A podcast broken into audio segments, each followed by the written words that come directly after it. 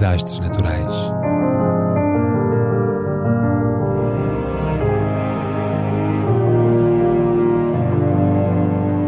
Por António Araújo.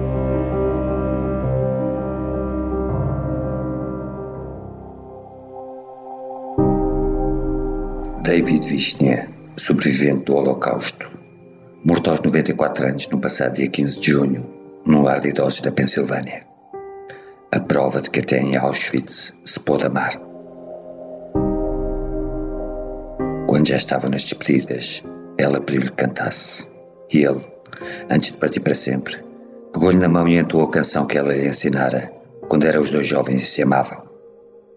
Cantou a letra em húngaro, sem falhar uma sílaba, tal qual a aprendera no campo, para lhe mostrar que, apesar daqueles anos todos, nunca se esquecera da música, nem dela. Ellen Spitzer tinha então 97 anos e morreria pouco depois, em julho de 2018. Sem filhos, enviuvara há mais de duas décadas e vivia só num apartamento de Manhattan. Ele foi encontrá-la deitada numa cama articulada, quase cega e surda, rodeada de estantes repletas de livros e de recordações. Cada um tinha uma pergunta a fazer ao outro, uma dúvida que os dilacerara durante os 72 anos de separação. Ela perguntou-lhe se ele alguma vez dissera à mulher que tinham sido amantes. Sim, respondeu ele enfaticamente. Ele questionou-a sobre se ela o tinha salvo de morrer em Auschwitz. Ela ergueu a mão aberta, com os cinco dedos a assinalarem as vezes que o livrara da câmara de gás.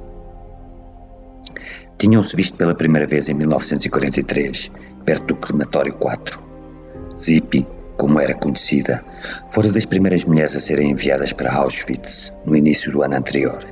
E, graças aos seus dotes para artes gráficas, conseguira sobreviver e alcançar um estatuto especial que lhe permitia circular livremente pelo campo e falar com os outros reclusos.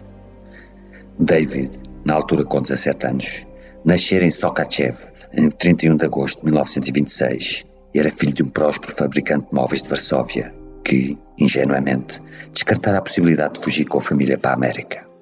No dia a seguir ao 13º aniversário de David, os nazis invadiram a Polónia e os Vishnia e outros 380 mil judeus acabaram aprisionados no gueto de Varsóvia.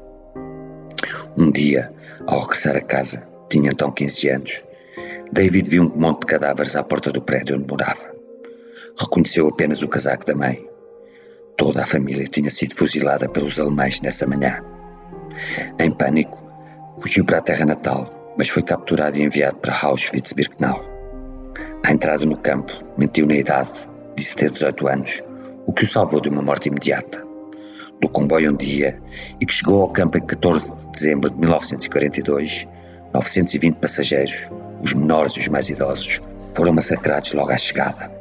Depois de lhe raparem o cabelo, lhe marcarem o braço esquerdo com cinco algarismos, 83526 deram-lhe como tarefa remover os corpos dos suicidas que se atiravam contra as redes eletrificadas. Na altura, o crematório ainda não tinha sido construído e o trabalho de David consistia em recolher os cadáveres, despí-los e transportá-los para uma gigantesca pira a céu aberto, onde eram queimados. Os nazis acabaram por descobrir que o rapaz tinha uma assombrosa voz de barítono e, por isso, deram-lhe uma ocupação mais leve, na sauna, o sítio onde se desinfetavam as roupas dos que chegavam ao campo, com Ziclan B, a mesma substância usada para depois os matar. E levaram-no para animar as festas em que os oficiais das SS se embriagavam pela noite dentro. Foi então que ela viu. Falaram por breves instantes, combinaram voltar a encontrar-se dali uma semana no mesmo local, entre os crematórios 4 e 5. Por perto, ficava a pilha colossal dos pertences e das roupas dos prisioneiros. E foi aí, lá no alto, que os dois amantes reuniram secretamente durante meses, enquanto outros reclusos ficavam de sentinela cá embaixo, prontos a avisá-los ao menor sinal da aproximação dos guardas. David tinha então 17 anos, Ellen 25, e partilhavam paixão da música. Ela tocava mandolina e piano e fazia parte da orquestra feminina do campo. Ele cantava desde criança, em sinagogas e na rádio, e chegara a escrever ao presidente Roosevelt propondo-lhe um recital na América. Numa das noites que passaram juntos, ela ensinou-lhe uma canção húngara que aprendera em criança na sua terra natal, Possoni, atual Bratislava. Pressentindo o fim da guerra, Combinaram que se encontrariam em Varsóvia quando tudo acabasse, mas, nos últimos dias do campo, David foi transferido para Dachau, de onde escapou à segunda tentativa, sendo recolhido pelas tropas norte-americanas, que o adotaram como mascote e ao serviço das quais ainda participou como intérprete em diversas ações militares. Ellen foi integrada pelos nazis numa das famigeradas Marchas da Morte, mas conseguiu fugir e correr até Varsóvia, onde não encontrou rastro do amante. Não muito depois, casou com Erwin Tichauer, também ele um antigo internado em Auschwitz, um dos que ficavam de sentinela junto ao ninho de amor de David e de Zippy. O casal fixou-se nos Estados Unidos. Erwin tornou-se professor de bioengenharia na Universidade de Nova York e ambos participariam em vários projetos humanitários das Nações Unidas. David também foi para a América, onde viviam duas tias suas, e casou com uma jovem de Brooklyn que conheceu num baile. Fez vendedor de enciclopédias e um notável cantor amador, com concertos em várias partes do mundo.